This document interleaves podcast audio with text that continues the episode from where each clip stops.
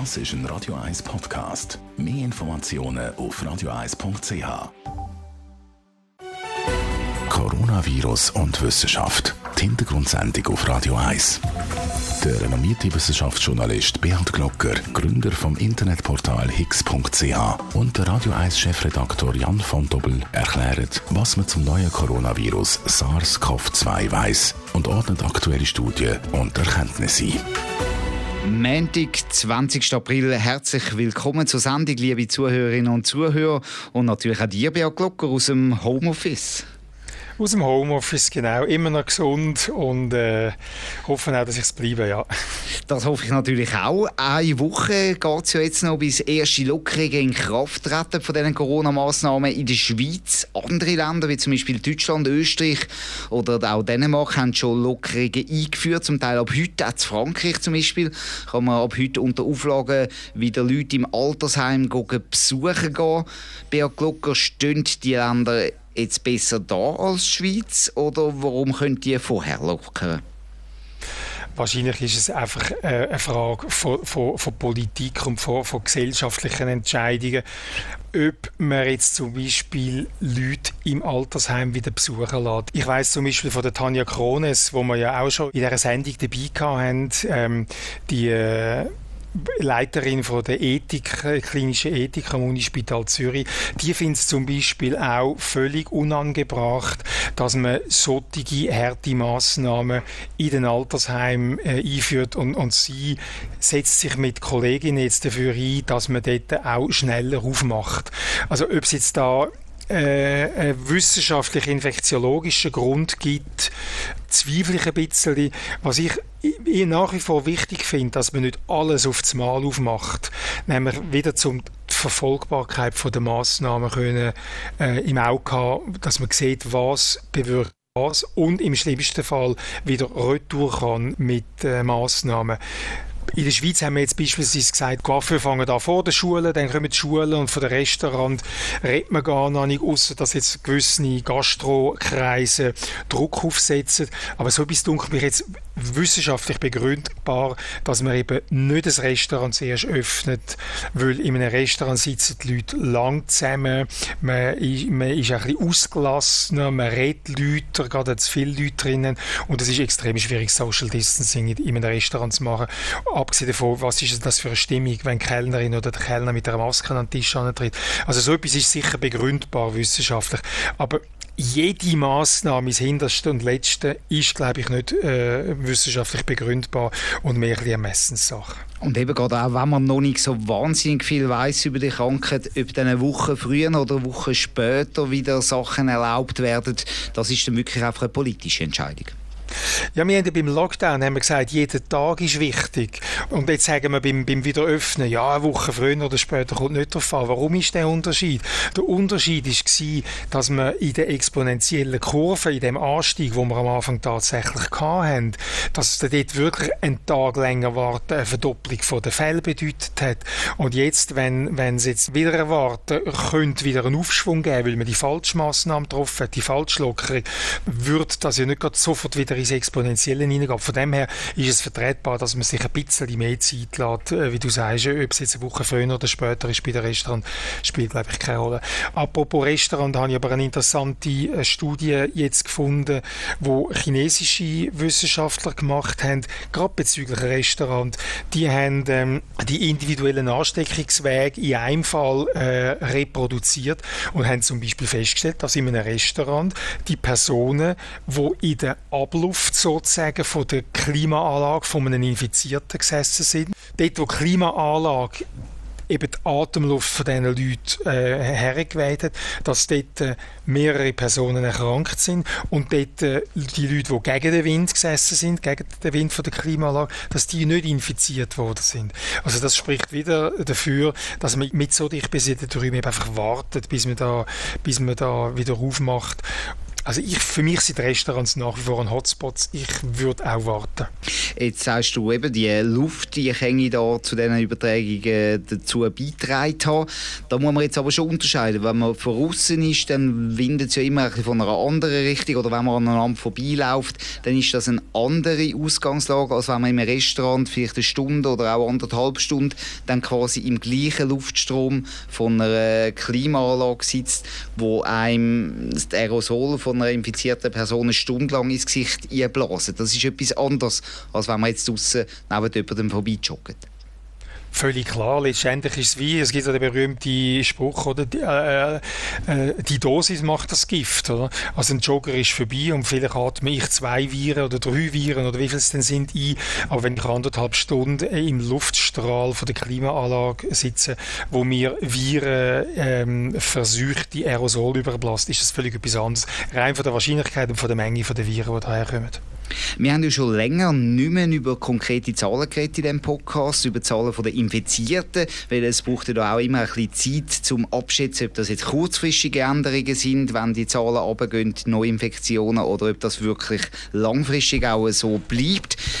Wir werden jetzt heute nochmal die Zahlen ein bisschen genauer anschauen. Wir haben jetzt in der Schweiz knapp 27.600 Personen, die bestätigt sind, dass sie infiziert sind. Und die Zahl ist jetzt doch schon seit längerem, geht die äh, etwa 300 Fälle plus minus pro Tag auf. Da kann man jetzt schon sagen, da hat es eine deutliche Änderung gegeben und das jetzt schon länger. Genau, es sind ja mal äh, 1000 und mehr Neuinfektionen pro Tag und heute ca. die 300. Also wir haben die Kurve gekriegt, wir haben den Anstieg gebrochen, das ist völlig klar und das spricht eindeutig für, für, die, für die Isolationsmaßnahmen, die soziale Distanz, das Schliessen von, von diesen Geschäften. Das ist, das ist völlig klar, dass das jetzt einen Erfolg zeigt. Man muss jetzt einfach aufpassen, dass man nicht übermütig wird. Oder? Mhm. Das, das ist auch auch ähm, zu bedenken. Eben nochmal die Forderungen, die jetzt alle erheben, wir wollen auch aufmachen, wir wollen auch aufhaben, bitte werdet nicht übermütig, kann man da nur sagen. Was ich vermisse an den Zahlen, das sind, das sind eigentlich die Genesenen.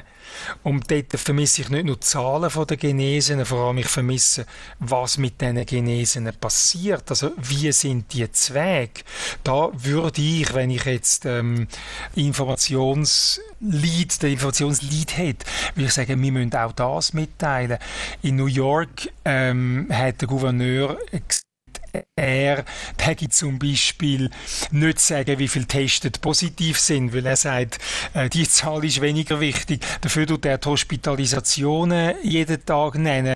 Er tut die Hospitalisationen aber auch nach regionalen Unterschied ähm, aufschlüsseln und sogar nach ähm, gesundheitlichen und demografischen Daten. Also dort äh, tut er mit einer detaillierten äh, Bekanntgabe von Zahlen gewissen Leuten auch Angst nehmen, weil man, man sieht, ich bin, ich bin in dieser und dieser Gruppe und bei anderen tut er, äh, ich würde jetzt nicht sagen Angst machen, aber tut die Dringlichkeit der Massnahmen nochmal unterstreichen. Er tut zum Beispiel auch Eintritt und Austritt in Spitäler täglich melden.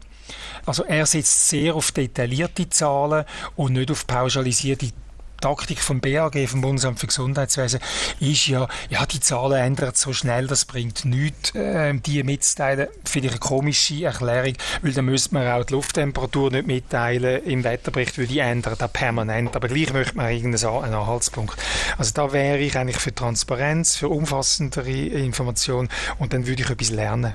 Aber wenn man jetzt die hospitalisierten Fälle nimmt, ich werde auch immer wieder gefragt, was für Zahlen soll man genau anschauen? Es herrscht ein bisschen Verwirrung bei den Leuten natürlich. Ich würde auch dafür plädieren, dass die hospitalisierten Fälle eigentlich das bessere Kriterium sind, um das auch anzuschauen. Klar hat man da ein bisschen eine Verzögerung von ein, zwei Wochen. Das ist logisch, weil die Leute ja nicht am ersten Tag, wo sie infiziert werden, dann ins Spital kommen. Aber dort haben wir quasi eine Vollerhebung. Dort wissen wir wirklich genau, wie viele Leute sind im Spital, ergo wie viele Leute haben einen schweren Verlauf. Hingegen bei den Tests, bei den Zahlen der Infizierten, dort haben wir ja einfach eine Testung von äh, gewissen, gewissen Personengruppen, die die Kriterien vom BAG erfüllen. Und von dem her wäre die Zahl der hospitalisierten Fälle schon aussagekräftiger. Findest du das auch?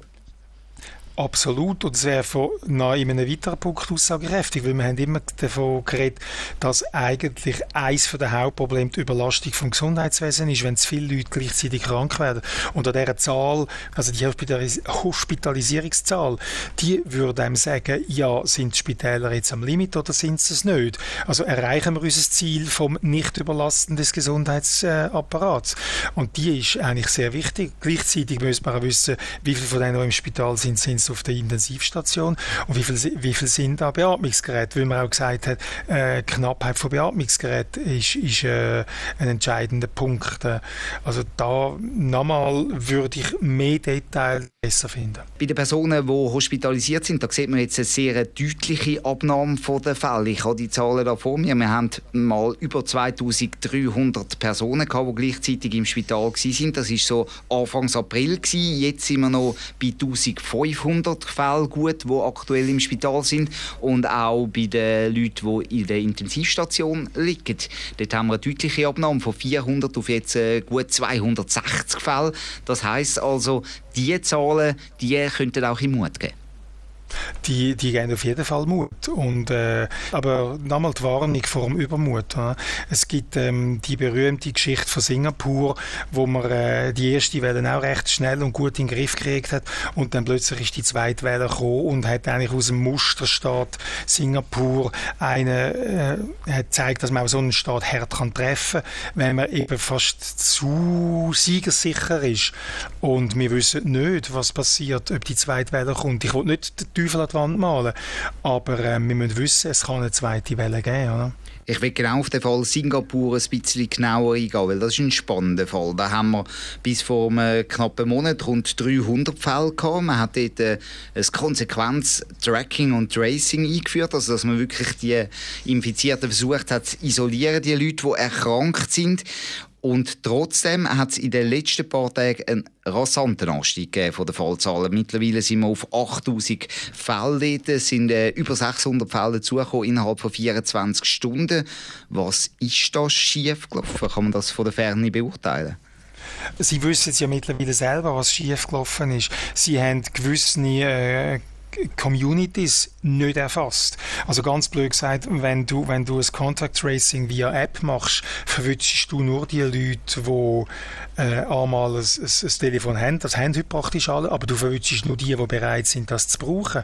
Und dort hat man in, in Communities von, von Migranten hat man die einfach nicht erreicht. Wenn, es sich halt dort anfängt auszubreiten, hast du plötzlich einen Hotspot und die haben dann halt auch Kontakt nach außen gehabt und von diesen Hotspot aus ist es dann wieder aufgeflammt.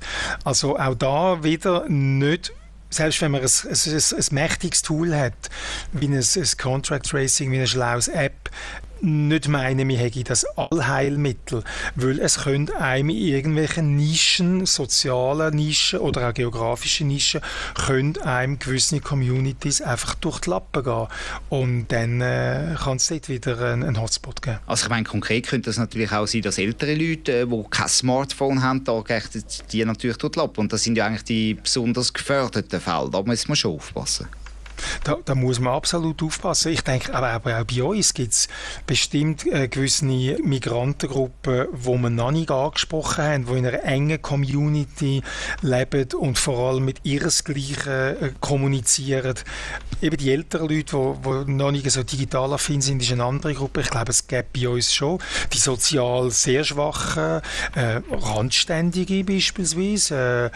Äh, äh, es, es, gibt nach wie vor äh, eine Szene von, von Drogen Drogenabhängigen oder, oder Sucht, Sucht, Suchtkranken, wo, äh, wo sich auch nicht groß darum kümmern. Und, und wenn dort das ausbricht, dann bricht es aus. Oder? Also das heißt eigentlich, dass man wirklich nicht darum kommt, die äh, Social Distancing Maßnahmen wirklich lang, lang quasi in Kraft zu lassen, weil das Beispiel Singapur zeigt, wenn man nur auf eine Karte setzt, nur auf das Contact Tracing, dann geht man ein Hochrisikospiel. Ich glaube es auch. Das ist zu großes Vertrauen in eine an sich gute Technologie, aber es darf nicht das Einzige sein. Jetzt gerade vor ein paar Minuten hat das Universitätsspital Zürich noch eine Meldung herausgelassen, nämlich, dass man können feststellen dass bei Covid-19-Patienten, die verstorben sind, die man autopsiert hat, dass sie Entzündungen in Gefäß direkt in fast allen Organen eigentlich festgestellt worden ist. Was bedeutet das? Was kann man da daraus herauslesen?